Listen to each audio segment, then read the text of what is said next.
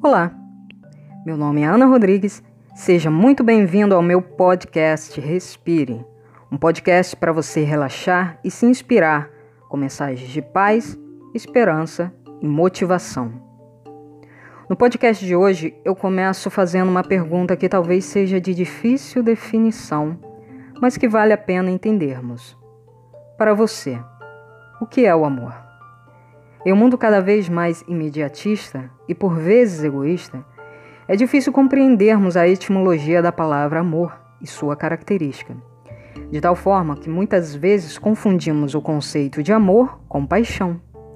Apesar desses dois termos serem próximos um do outro, o contexto entre eles é totalmente diferente. Paixão deriva da palavra grega pathos. A paixão significa excesso, sofrimento, Assim como no latim, a palavra paixão também deriva de passos, que designa sofrer.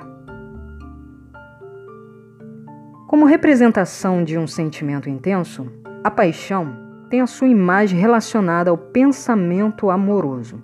No entanto, a paixão é tida como um estado de emoção agudo, sendo bastante associada à atração, ao desejo sexual, à luxúria e ao romance. A paixão é comumente descrita como um desejo desmedido e desenfreado, um sentimento que afasta a racionalidade e que cria uma oscilação entre aquilo que é real e ilusório. Bom, mas em outro momento falarei sobre esse sentimento tão avassalador. O foco aqui é entendermos etimologicamente e de concretude a palavra amor, como um todo. Então, já dá para responder o que é esse sentimento ou emoção? Vejamos a sua definição no latim. Amor, do latim amore, é uma emoção, um sentimento que leva uma pessoa a desejar o bem a outra pessoa ou alguma coisa. Bem, podemos citar, por exemplo, os amantes de carros, o amor à sua profissão, o amor de um casal, o amor ao trabalho voluntário e entre outros. O uso do vocábulo, do vocábulo, contudo, lhe empresta outros tantos significados, quer comuns, quer conforme a ótica de apreciação, tal como nas religiões, na filosofia e nas ciências humanas. No grego, é definida de quatro formas: amor ágape, que se doa, que se dá, se entrega e é incondicional. Amor eros, caracterizado pelo romance, pela paixão e pelo desejo. Amor filos, amizade, no grego moderno indica um amor virtuoso e desapaixonado. É o tipo de amor relacionado à amizade e companheirismo. Amor storge, amor familiar, se refere à afeição natural ou instintiva, como o amor dos pais pelos filhos e vice-versa. Dentre essas definições no grego, quero destacar o amor ágape. E é claro que não, poderei, não poderia deixar de exemplificar esse tipo de sentimento com a qual Deus tem por nós. Em um mundo onde cada vez mais estamos dependentes emocionalmente falando, de carência afetiva ansiedade e desilusões, não paramos para compreendermos esse tipo de sentimento. Achamos muitas vezes que amamos alguém de verdade. Mas será que você realmente ama essa pessoa que está ao seu lado? Será que você entregaria a sua vida por alguém? Veja, não quero aqui fazer comparações ou dizer que você não ama ninguém.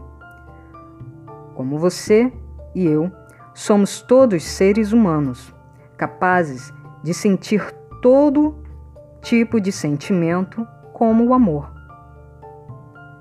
Em 1 Coríntios, capítulo 13, do versículo 4 ao 7, Paulo, através do Espírito Santo, define de forma sublime o conceito de amor ágape. Ele diz: O amor é sofredor, é benigno o amor não é invejoso.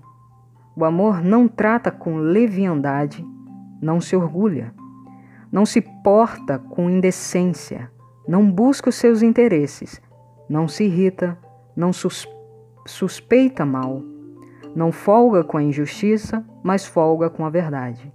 Tudo sofre, tudo crê, tudo espera, tudo suporta. E aí? Compreendeu agora o, o que é amor? Jesus em nenhum momento pensou em desistir de nós quando foi entregue à cruz para levar os nossos pecados e darmos a chance de termos intimidade com o nosso Pai, que é Deus. Pelo contrário, se entregou como o amor ágape é definido.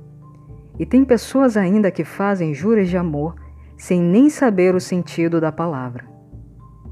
Em resumo, o amor é uma decisão que você toma para si em relação ao próximo. E termino essa mensagem citando uma passagem muito conhecida na Bíblia.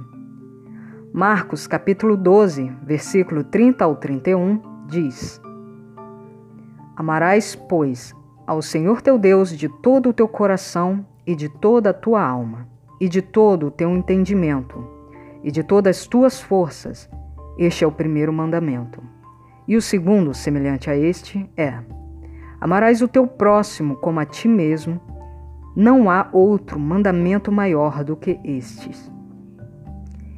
Então, agora você entende o que é amar? Se você gostou dessa mensagem, compartilha com seus amigos e grupos do WhatsApp. E segue o meu podcast. Fica na paz e um grande abraço.